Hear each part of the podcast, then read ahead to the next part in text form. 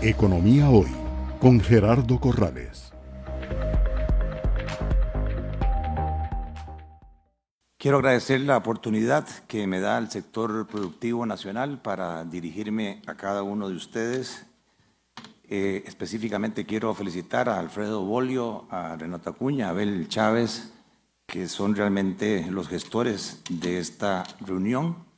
Para mí es muy satisfactorio de las pocas veces que veo al sector productivo nacional unido, como debería estar, en la situación que yo vengo señalando ya desde hace algún rato en mi programa de Economía Hoy y que he llamado como un tsunami que hace tiempo se nos está avisando y nosotros seguimos con una emergencia económica no declarada, decía alguien. Escuchando a, a don Guido, que es toda una institución, y si entendí bien el mensaje de él, es bien serio porque yo todavía no se me quita el, el mal de ser banquero. Y entonces lo que veo es un problema serio de liquidez, porque lo que estoy entendiendo es que los adelantos que les dieron a ellos son mayores que la liquidación que les van a hacer. O sea que deben devolver plata. Quiere decir que el evitado, que el flujo de caja de ellos se está volviendo negativo. Y las compañías, se los puedo decir, después de 30 años de experiencia, no quiebran por solvencia. Las compañías quiebran por liquidez, por flujo de caja, por la plata en la bolsa, como decía mi abuela. Mm, sin embargo, yo sé que hay mucho estrés. Eh, quizás un mensaje de optimismo en el sentido de que en los últimos dos días el tipo de cambio ha subido como dos colones. Tal vez es porque ya nos están escuchando. Solo falta que el viernes a prisa golea la liga y con eso la inflación cae, caen las tasas de interés y también sube el tipo de cambio.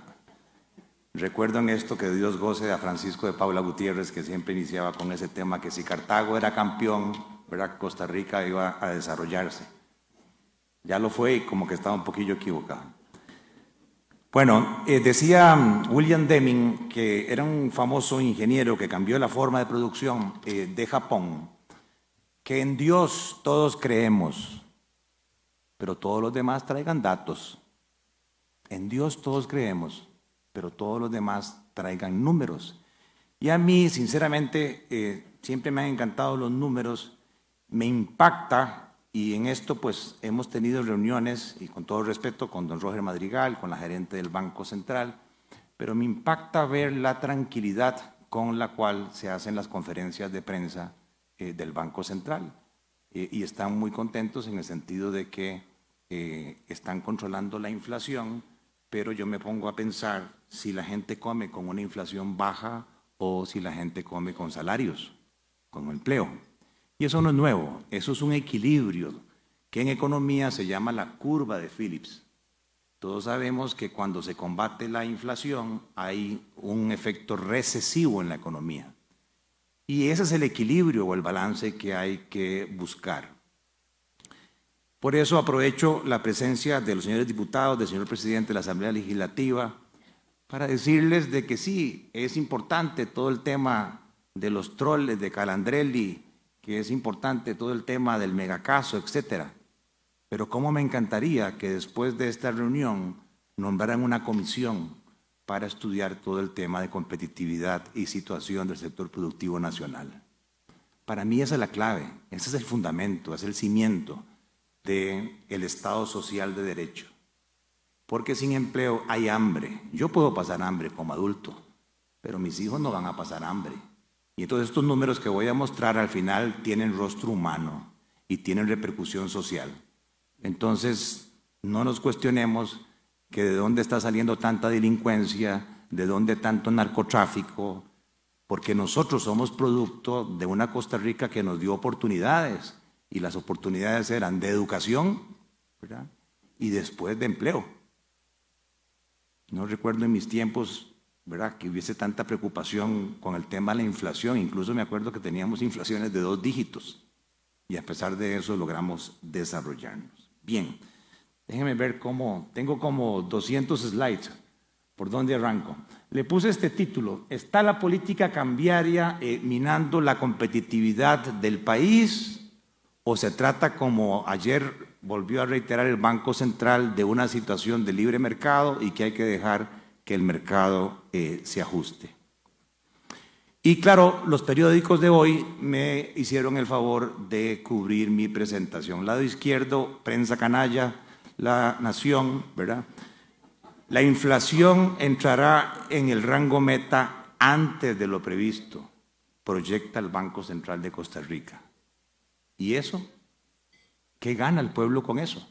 Que la inflación llegue antes al rango previsto del 2 al 4%. ¿Por qué no se puede prolongar un poquito más? a cambio de evitar que más gente sea despedida y que se una a los 285 mil desempleados que hay hoy, más 300 mil subempleados que trabajan menos de 40 horas a la semana, que se le llama subempleo. Hay 500 mil personas hoy que están sufriendo problemas de empleo. Y por el contrario, a la derecha, que no sé si será prensa canalla, la República, dice que el turismo, los exportadores, las empresas de servicio van a contratar menos personal con el dólar a la baja. Otra sugerencia para los señores diputados es si habrá que volver a revisar aquel famoso proyecto de ley que presentó Patricia Pérez en su momento y Memo Zúñiga en el sentido de cambiar el artículo 2 de la ley del Banco Central para definitivamente eh, ya quitar el el discurso de que no puedo hacer nada porque la ley me manda como prioridad inflation targeting.